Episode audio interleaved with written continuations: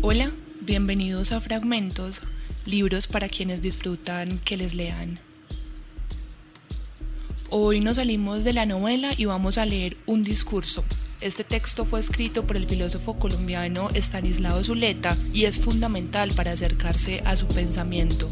Lo pronunció en noviembre de 1980 cuando la Universidad del Valle le otorgó el doctorado honoris causa.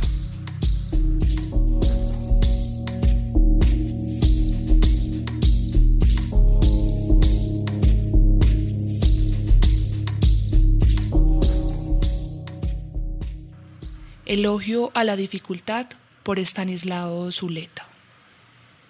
La pobreza y la impotencia de la imaginación nunca se manifiestan de una manera tan clara como cuando se trata de imaginar la felicidad. Entonces comenzamos a inventar paraísos, islas afortunadas, países de cucaña. Una vida sin riesgos, sin lucha, sin búsqueda de superación y sin muerte.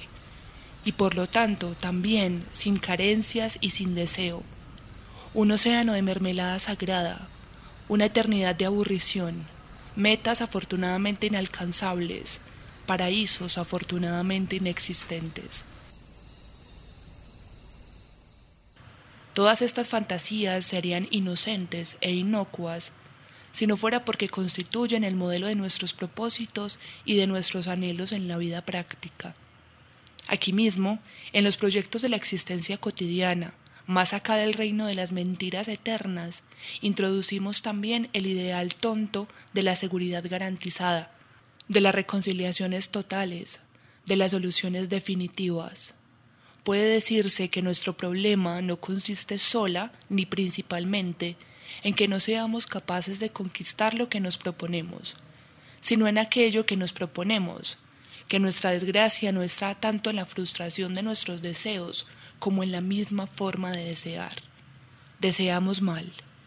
En lugar de desear una relación humana inquietante, compleja y perdible, que estimule nuestra capacidad de luchar y nos obligue a cambiar, deseamos un idilio sin sombras y sin peligros, un nido de amor y por lo tanto, en última instancia, un retorno al huevo.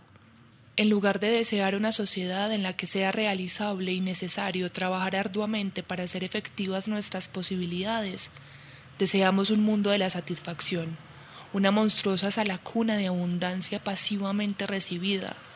En lugar de desear una filosofía llena de incógnitas y preguntas abiertas, queremos poseer una doctrina global, capaz de dar cuenta de todo, revelada por espíritus que nunca han existido o por caudillos que desgraciadamente sí han existido. Adán y sobre todo Eva tienen el mérito original de habernos liberado del paraíso. Nuestro pecado es que anhelamos regresar a él. Desconfiemos de las mañanas radiantes en las que se inicia un reino milenario. Son muy conocidos en la historia, desde la antigüedad hasta hoy, los horrores a los que pueden y suelen entregarse los partidos provistos de una verdad y de una meta absolutas las iglesias cuyos miembros han sido alcanzados por la gracia, por la desgracia, de alguna revelación. El estudio de la vida social y de la vida personal nos enseñan cuán próximos se encuentran una de otro la idealización y el terror. La idealización del fin, de la meta, y el terror de los medios que procurarán su conquista. Quienes de esta manera tratan de someter la realidad al ideal entran inevitablemente en una concepción paranoide de la verdad, en un sistema de pensamiento tal que los que se atrevieran a objetar algo quedan inmediatamente sometidos a la interpretación totalitaria. Sus argumentos no son argumentos, sino solamente síntomas de una naturaleza dañada o bien máscaras de malignos propósitos. En lugar de discutir un razonamiento, se le reduce a un juicio de pertenencia al otro, y el otro es, en este sistema, un sinónimo de enemigo, o se procede a un juicio de intenciones. Y este sistema se desarrolla peligrosamente hasta el punto en que ya no solamente rechaza toda oposición, sino también toda diferencia. El que no está conmigo está contra mí, y el que no está completamente conmigo no está conmigo. Así como hay, según Kant, un verdadero abismo de la razón que consiste en la petición de un fundamento último e incondicionado de todas las cosas, así también hay un verdadero abismo de la acción, que consiste en la exigencia de una entrega total a la causa, absoluta, y concibe toda duda y toda crítica como traición o como agresión. Ahora sabemos, por una amarga experiencia, que este abismo de la acción, con sus guerras santas y sus orgías de fraternidad, no es una característica exclusiva de ciertas épocas del pasado o de civilizaciones atrasadas en el desarrollo científico y técnico, que pueden funcionar muy bien y desplegar todos sus efectos sin abolir una gran capacidad de inventiva y una eficacia macabra. Sabemos que ningún origen filosóficamente elevado o supuestamente divino inmuniza una doctrina contra el riesgo de caer en la interpretación propia de la lógica paranoide que afirma un discurso particular.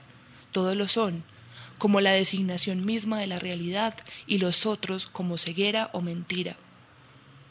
El atractivo terrible que poseen las formaciones colectivas que se embriagan con la promesa de una comunidad humana no problemática, basada en la palabra infalible, consiste en que suprimen la indecisión y la duda, la necesidad de pensar por sí mismos, otorgan a sus miembros una identidad exaltada por participación, separan un interior bueno, el grupo, y un exterior amenazador, así como ahorra, sin duda, la angustia, y se distribuye mágicamente la ambivalencia en un amor por lo propio y un odio por lo extraño, y se produce la más grande simplificación de la vida, la más espantosa facilidad.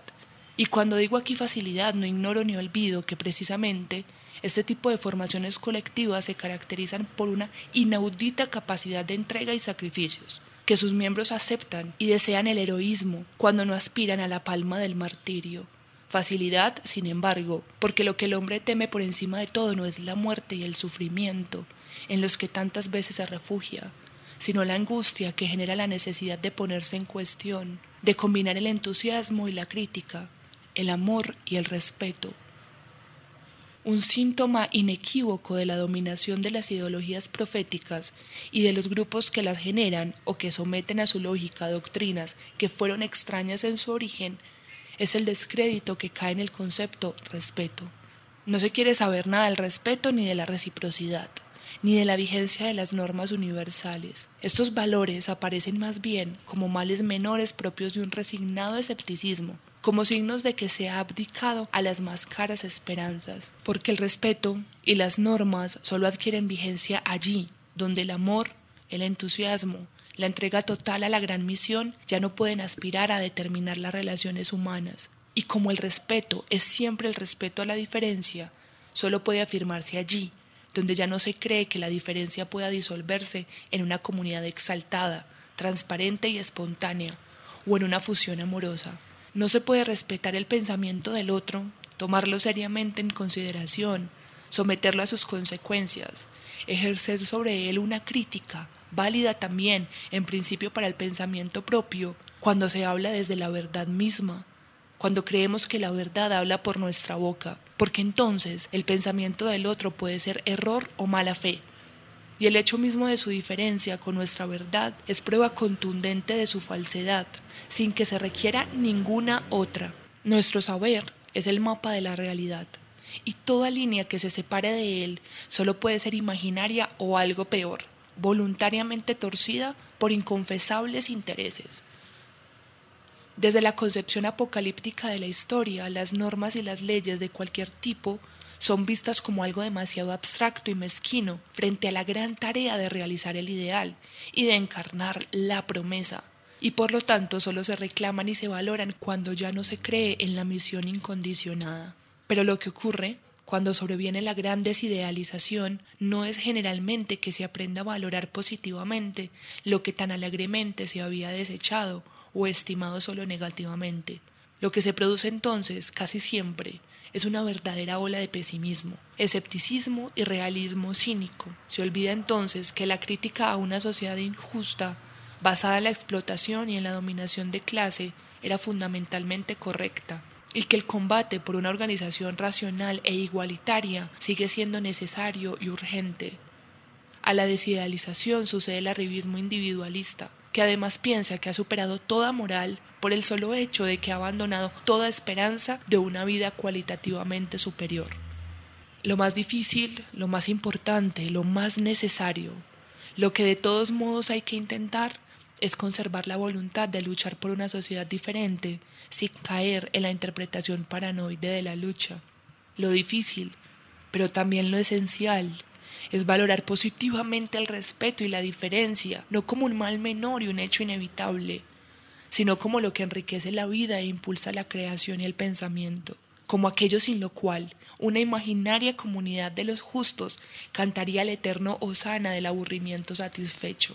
Hay que poner un gran signo de interrogación sobre el valor de lo fácil, no solamente sobre sus consecuencias, sino sobre la misma cosa, sobre la predilección por todo aquello que no exige de nosotros ninguna superación, ni nos pone en cuestión, ni nos obliga a desplegar nuestras posibilidades. Hay que observar con cuánta desgraciada frecuencia nos otorgamos a nosotros mismos, en la vida personal y colectiva, la triste facilidad de ejercer lo que yo llamaré una reciprocidad lógica, es decir, el empleo de un método explicativo completamente diferente cuando se trata de dar cuenta de los problemas, los fracasos y los errores propios y los del otro cuando es adversario o cuando disputamos con él. En el caso del otro, aplicamos el esencialismo. Lo que ha hecho, lo que ha pasado, es una manifestación de su ser más profundo. En nuestro caso, aplicamos el circunstancialismo, de manera que aún los mismos fenómenos se explican por las circunstancias adversas por alguna desgraciada coyuntura. Él es así. Yo me vi obligada. Él cosechó lo que había sembrado. Yo no pude evitar este resultado. El discurso del otro no es más que un síntoma de sus particularidades, de su raza, de su sexo, de su neurosis, de sus intereses egoístas. El mío es una simple constatación de los hechos y una deducción lógica de sus consecuencias. Preferiríamos que nuestra causa se juzgue por los propósitos y la adversa por los resultados. Y cuando de este modo nos empeñamos en creer esa no reciprocidad lógica, que es siempre una doble falsificación, no solo respetamos al otro, sino también a nosotros mismos, puesto que nos negamos a pensar efectivamente el proceso que estamos viviendo. La difícil tarea de aplicar un mismo método explicativo y crítico a nuestra posición y a la opuesta no significa desde luego que consideremos equivalentes las doctrinas, las metas y los intereses de las personas o los partidos, las clases y las naciones en conflicto. Significa, por el contrario, que tenemos suficiente confianza en la superioridad de la causa que defendemos como para estar seguros de que no necesita ni le conviene esa doble falsificación con la cual en verdad podría defenderse cualquier cosa. En el carnaval de la miseria y derroche propio del capitalismo tardío se oyen a la vez lejana y urgente la voz de Goethe y Marx que nos convocaron a un trabajo creador difícil, capaz de situar al individuo concreto a la altura de las conquistas de la humanidad. Dostoyevsky nos enseñó a mirar hasta dónde van las tentaciones de tener una fácil relación interhumana. Van no solo en el sentido de buscar el poder, ya que si no se puede lograr una amistad respetuosa en una empresa común, se produce lo que Baro llama intereses compensatorios. La búsqueda de amos, el deseo de ser vasallos, el anhelo de encontrar a alguien que nos libere del cuidado de que nuestra vida tenga sentido. Dostoyevsky entendió hace más de un siglo que la dificultad de nuestra liberación procede de nuestro amor a las cadenas. Amamos a las cadenas, a los amos, las seguridades, porque nos evitan la angustia de la razón. Pero en medio del pesimismo de nuestra época se sigue desarrollando el pensamiento histórico, el psicoanálisis, la antropología, el marxismo, el arte y la literatura. En medio del pesimismo de nuestra época surge la lucha de los proletarios, que ya saben que un trabajo insensato no se paga con nada, ni con automóviles ni con televisores. Surge la rebelión magnífica de las mujeres que no aceptan una situación de inferioridad a cambio de halagos y protecciones.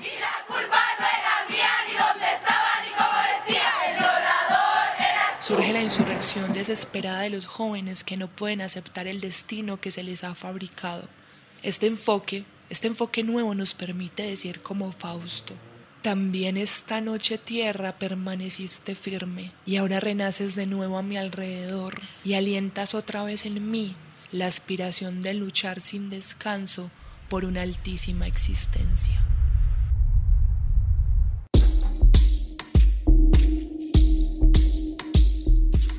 Este año se conmemoran 30 años del fallecimiento de Stanislao Zuleta. Acabaron de escuchar el discurso de aceptación del doctorado honoris causa otorgado por la Universidad del Valle en Cali el 21 de noviembre de 1980, elogio a la dificultad. Pueden seguirnos y sugerirnos fragmentos en arroba HJCK Radio.